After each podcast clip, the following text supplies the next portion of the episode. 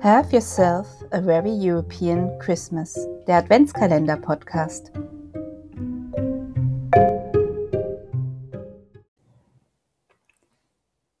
Stille Nacht, heilige Nacht? Hier nicht. Teil 1.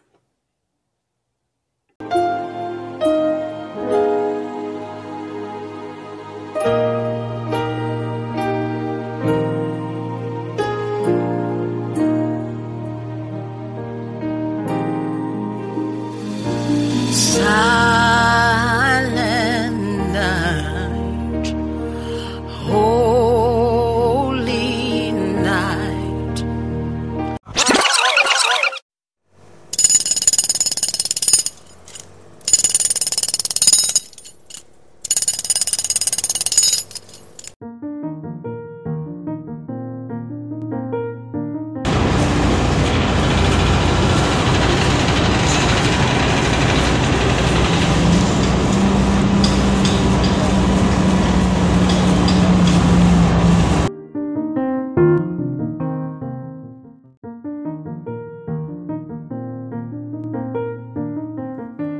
Es wäre schön gewesen, Ende 1991 eine stille und ruhige Nacht zu haben, doch das ging nicht für die Mitarbeiter der Bellemont-Kommission.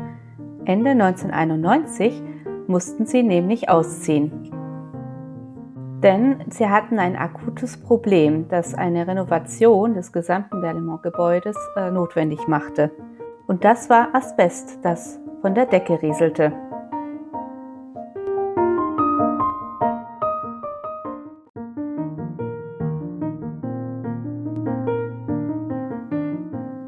Das Problem mit Asbest war schon länger bekannt. Die Gewerkschaften haben 15 Jahre Druck ausgeübt, bis die belgische Regierung, denen das Gebäude gehörte, die Leute evakuierte.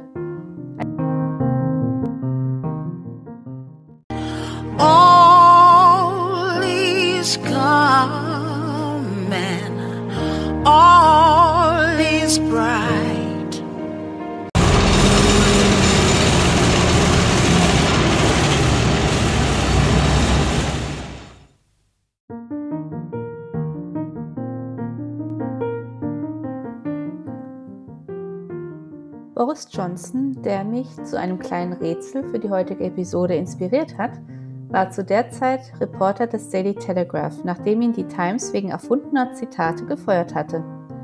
Die erste Geschichte, die er der Zeitung schickte, war die, dass das Parlement in die Luft gesprengt werden sollte. Die Geschichte, dass sein Symbol der EU in die Luft gesprengt würde, war zu verlockend für ihn.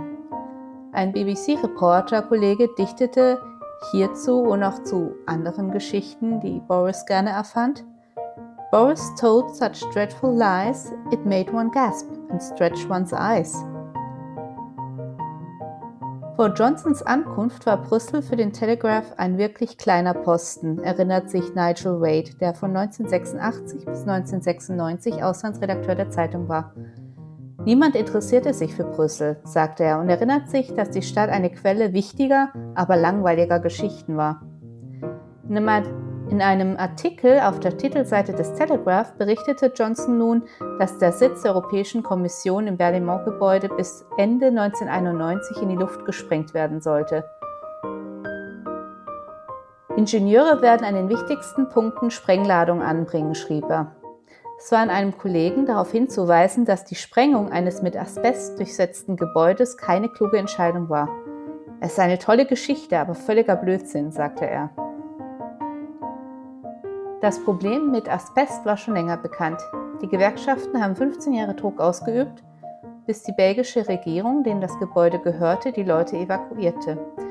Tatsächlich wollte der belgische Staat die Außenstruktur bewahren wegen seiner modernistischen Architektur. Andererseits war es zu gefährlich, das Berlaymont an dieser Stelle abzureißen, weil es mit der Bahn und den Autotunneln darunter verbunden war und der Asbeststaub tatsächlich beim Abriss nur schwer zu kontrollieren gewesen wäre. Daher wurde das Asbest abgetragen, was allein schon viele Jahre dauerte. Dazu kam, dass zu diesem Zeitpunkt nicht klar war, ob die Kommission weiterhin in Brüssel bleiben würde. Der belgische Staat hat in den 60er Jahren das Berlaymont-Gebäude als Ministeriumsgebäude gestaltet und angelegt, damit es genutzt werden könnte, sollte die Kommission ausziehen. Jetzt wollten sie das Gebäude erst sanieren, wenn die Kommission versicherte, dass sie wieder einziehen würden und das dauerhaft. Diese Verhandlungen kosteten viel Zeit und Mitarbeiterinnen der Kommission waren sich bewusst, dass es nach außen hin der Image der EU schaden würde.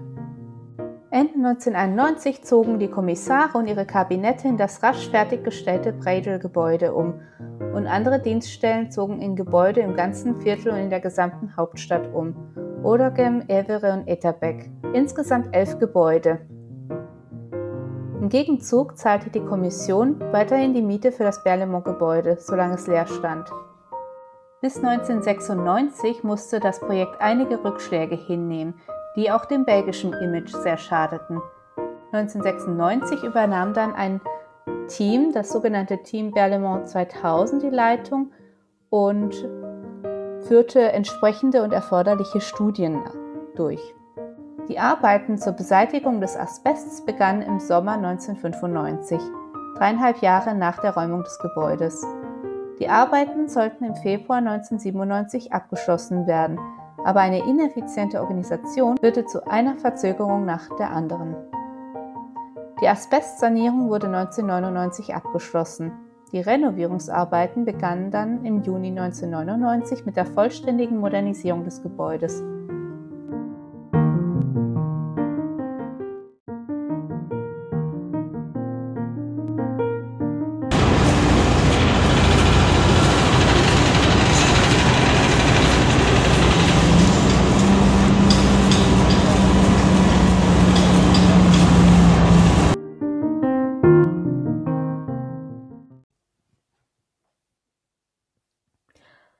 Am 21. Oktober 2004 wurde das modernisierte Gebäude in Anwesenheit des damaligen Kommissionspräsidenten Romano Prodi und des damaligen belgischen Premierministers Guy Verhofstadt wieder eröffnet. Im selben Jahr erwarb die Europäische Kommission das Gebäude, das sich bis dahin im Eigentum des belgischen Staates befand. An dieser Stelle machen wir einen kleinen Ausflug zur Geschichte des Berlaymont.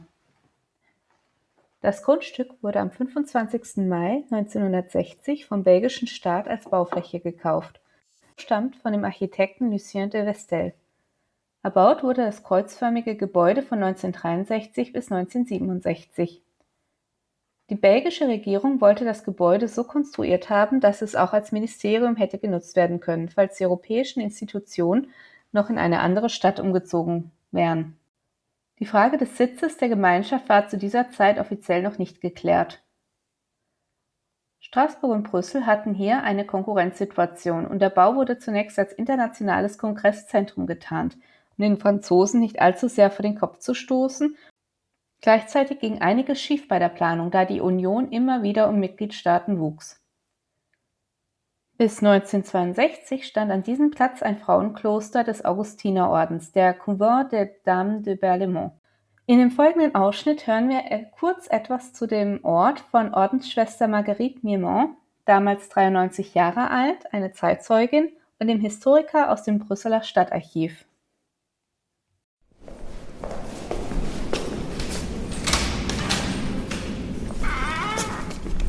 This is the river of the. John Vrebos, Spezialist für Gebäudetechnik, bleibt vor dem kleinen Flüsschen stehen. Er zeigt auf mehrere große Haufen weißer Blocksteine, die hier im Keller des Berlemont aufgerichtet sind. Es sind die Überreste eines Frauenklosters des Augustinerordens, des Couvent des Dames de Berlemont. 1962 wurde das Kloster abgerissen, die alten Möbel wurden verkauft. On a vendu beaucoup, tout était ancien et par exemple l'église était magnifique avec des meubles très ancien et tout ça a été vendu alors les chaises qui étaient en chaîne avec MB Monastère Berlemo. Erinnert sich die Ordensschwester Margaret Miermanns, die heute 93 Jahre alt ist. Mit ihren Mitschwestern musste sie das Kloster 1962 verlassen. Die neuen EU-Institutionen brauchten Platz.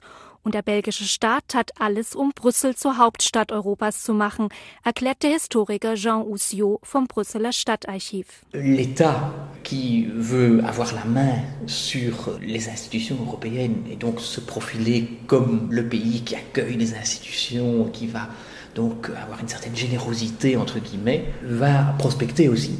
Et donc ils vont rentrer en contact avec le monastère pour racheter le terrain qu'elles ont là.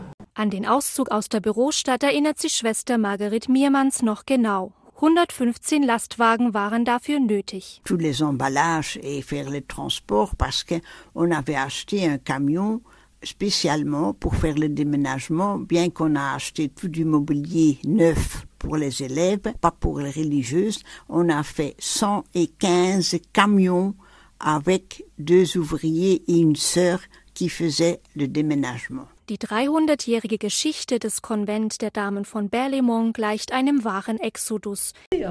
Heute ist das Berlaymont ein modernes Bürogebäude. Von der Geschichte ist nichts mehr zu sehen.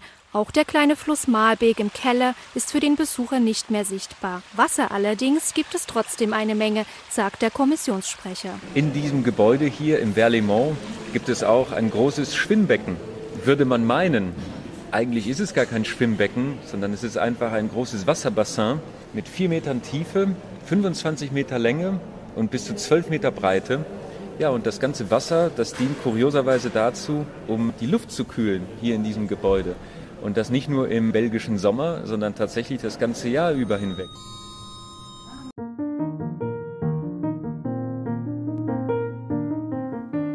Heute ist das Berlimont ein modernes Bürogebäude. 47 Aufzüge, 33 Konferenzsäle, 880 Besprechungsräume und noch viel mehr Platz auch für Dolmetscherkabinen zum Beispiel. Was wäre dieser Podcast ohne den ein oder anderen Buchtipp? So gibt es einen Roman, der dieses Jahr erschienen ist, der auch diese Baustelle behandelt. Und zwar vom belgischen Autoren Jean-Philippe Toussaint. Er beschreibt eindrücklich, wie die Baustelle vonstatten ging. Das kommt im zweiten Teil seines Romanzyklus um den fiktiven Zukunftsforscher der EU-Kommission Jean Detré vor. Das Buch heißt Die Gefühle und folgt auf den ersten Roman der USB-Stick. So erinnert sich Jean Detré, der fiktive Zukunftsforscher der EU-Kommission, Sohn des EU-Kommissars Jean-Yves Detré, an eine Besichtigung der Baustelle mit seinem Vater. Ich lese vor.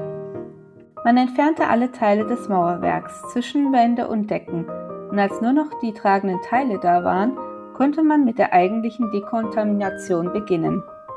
Nachdem einige Versuche scheiterten, ihn mit Maschinen zu entfernen, weil es die Stahlkonstruktion beschädigen würde, hat man ihn Zentimeter für Zentimeter mit der Maurerkeller abgekratzt. In Schutzanzügen, die denen von Astronauten ähnelten. Das war aus Jean-Philippe Toussaints Die Gefühle, erschienen 2021. Die wirklichen Architekten des neuen Berlaymont-Gebäudes hießen Stephen Decker, Pierre Lallemand und Jean-François Rouget. Deren Bericht über Berlaymont kann man heute nach wie vor einsehen. Da gibt es auch was in den Shownotes dazu. Und wo auch erklärt wird, wieso und weshalb das Gebäude nicht abgerissen werden konnte und wo das Gebäude energieeffizient gebaut wurde. Ich hatte ja zu Anfang der Folge ein kleines Rätsel versprochen, das von Boris Johnson inspiriert war. Tatsächlich gibt es eine Stelle, die ich so nicht genau rekonstruieren konnte. Gesucht wird ein falsches Datum das ich angegeben habe, beziehungsweise zu dem ich eine sehr unsichere Quelle gefunden habe, die ich dann doch nicht verwenden wollte. Wer dieses falsche, richtige Fragezeichen Datum errät, das ich in diese Folge reingeschmuggelt habe, bekommt keine Biografie von Boris Johnson und kein Buch, sondern einen Schoko-Nikolaus.